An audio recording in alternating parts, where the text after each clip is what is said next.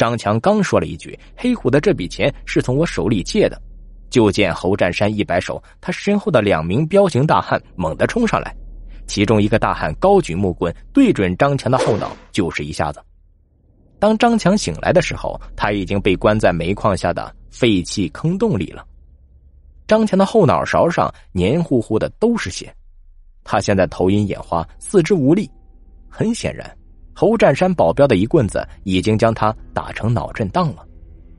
张强的眼睛适应了坑道内幽暗的光线后，发现自己竟然被关押在一个只有十多米长的废弃坑道，一座厚厚的大铁门挡住去路。张强嘴里连骂那个该死的黑虎害自己，可是他刚骂了几句，就听洞底忽然传来了微弱的说话声：“张鬼爷。”我终于将您等来了。张强被这突兀的声音吓了一跳，他目光沿着坑道湿漉漉的墙壁往下一看，只见坑道的地上趴着一个鬼影。张强哆嗦着嘴唇问道：“你，你是谁？”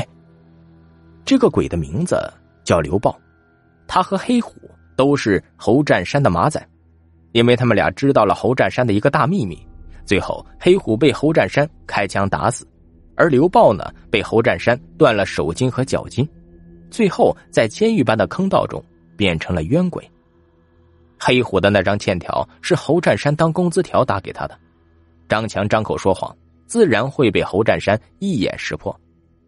黑虎实在太坏了，他送给张强欠条的目的就是想让张强将侯占山抓起来，然后给瘫软的刘豹鬼魂治伤。给鬼魂接金，这个活张强可不知道怎么干。刘豹一听张强拒绝，他低声央求说道：“哎呀，只要你接上了我的金，让我去找侯占山报仇。我生前曾埋下了一笔巨款，那个埋钱的地方，我立刻告诉你。”幸好坑道里呢有稻草，张强扎了一个稻草人，然后找来四根短铁丝，当成四道筋。塞到了稻草人的四肢中，刘豹的断筋被接上，他终于能站起来走路了。刘豹的鬼魂挤出了坑道铁门的门缝，然后从看守的腰畔呢盗来钥匙，将张强偷偷放了出来。张强临走，刘豹低声告诉他，他的那笔巨款就藏在眉山山顶的一棵松树下。张强逃出了坑道，直奔眉山的山顶而去。到了山顶，他两手扒土。不大一会儿，便在树下呢扒出了一个军用的书包。可是还没等他打开书包呢，就听四周围一声大喝：“不许动！你被捕了！”冲出来的竟然是警察。张强真被捕了。这书包里装的不是钱，而是五千克的白粉。这些白粉就是黑虎和刘豹在侯占山那里偷出来的毒品。警察顺藤摸瓜到山下拘捕侯占山。侯占山知道自己罪行严重，他腰缠炸药逃进煤矿。三天之后，穷途绝路的侯占山点燃了腰畔的导火索，就听轰隆一声，他将自己永远的埋在了矿井中。警察们根本就不信张强关于诡异的自述，一口认定他就是毒贩子。张强无奈，只得领着警察呢直奔柳镇，去看阴阳诊所。可是镇头的水塘边哪有什么诊所呀？有的只是一片黑乎乎的瓦砾。警察向放羊的羊倌打听阴阳中医诊所的情况，那羊倌诧异的说道：“那是半年前的事了。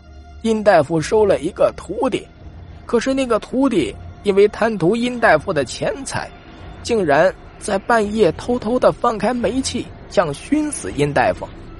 可是不知道什么原因。”那煤气竟自己爆炸了，殷大夫和他的徒弟一起死了，这座中医诊所变成了一片废墟啊！张强问道：“殷大夫收的徒弟叫什么名字？”杨官说道：“张强。”张强听杨官说完话，他两眼发直，扑通一声倒在了地上。张强倒在地上的尸体迅速的枯萎。最后变得跟枯树桩子一样。小警察吓得大叫道：“这这是怎么回事？”办案经验丰富的老警察急忙走了过来，他盯着张强不成人形的尸体说道：“哎，贪心不死，是贪心不死啊！”嘿，故事都听完了，为什么还不点订阅呢？